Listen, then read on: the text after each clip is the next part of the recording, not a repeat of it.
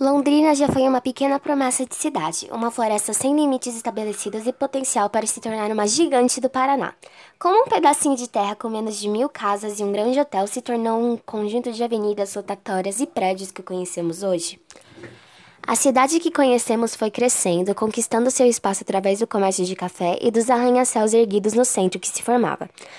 Foram nos anos 50 em que as grandes obras de infraestrutura começaram a acontecer, como as instalações de saneamento e obras que se tornaram um referencial na cidade, como a concha acústica, a antiga rodoviária e o atual museu, e também o famigerado Lago Igapó. A forte agricultura cafeira impulsionou a urbanização na região, motivando a verticalização dos centros, a pavimentação e o crescimento da população.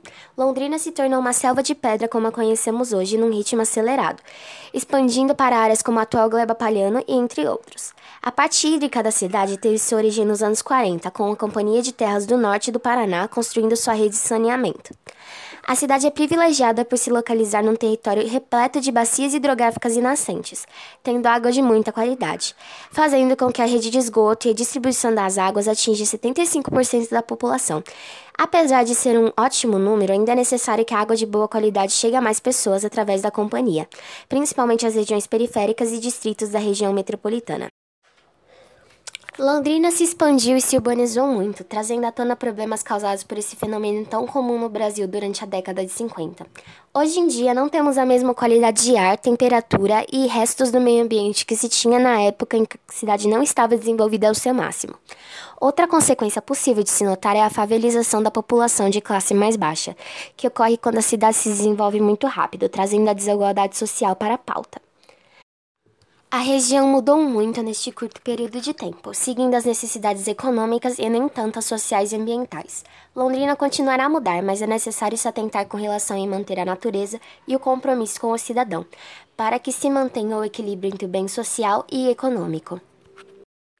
Agora nós vamos receber algumas palavras da nossa entrevistada, Cristiane Almeida, que vai responder duas perguntas sobre o tema. Como eram os rios, bacias e lagos de Londrina antigamente com relação a hoje? Antigamente, os rios de Londrina eram muito mais limpos, a água era muito mais potável. Ele tinha um sistema de drenagem e a hidrografia era muito importante para a região local.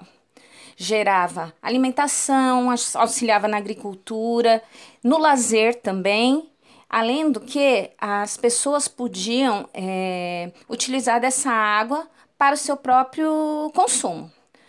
E o que a gente percebe hoje em dia é que 17% só da água dos rios de, da região de Londrina estão potáveis, o restante estão, está bem poluído. A gente percebe é, a dificuldade na manutenção da limpeza desses rios né, devido ao consumo que aumentou e também a falta de conscientização da população na hora da separação do lixo, devido às chuvas, às enchentes, a gente percebe que isso foi mudando ao longo do tempo devido ao crescimento da cidade. Então, antigamente era muito melhor, né?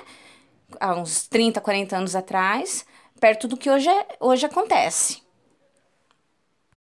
Quais consequências e mudanças ambientais que você nota com relação a esse sistema hídrico? É, ao longo do tempo, a gente pode perceber que a degradação ambiental vem gerando muitos problemas, tanto na área da agricultura, da pecuária e até do consumo, higiene é, e saúde da população. É, antigamente, a gente percebia que o uso era mais adequado, não tinha tanta erosão em consequência da exploração e da presença de muitas áreas urbanizadas que antes eram respeitadas, né?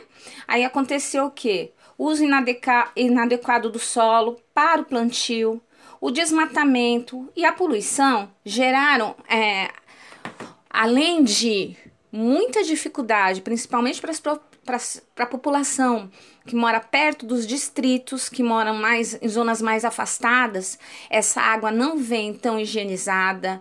O cheiro, né, o odor de alguns lugares quando a gente passa pela cidade, por exemplo, o Lago Igapó, antigamente era um lago onde as crianças podiam brincar, nadar. Hoje em dia a gente vê muita sujeira, né, muita contaminação na água, que isso pode gerar várias doenças e também as pessoas é, precisaram se conscientizar de que a água é um bem maior. Nós temos uma cidade com vários rios importantes, um aquífero muito valorizado, né?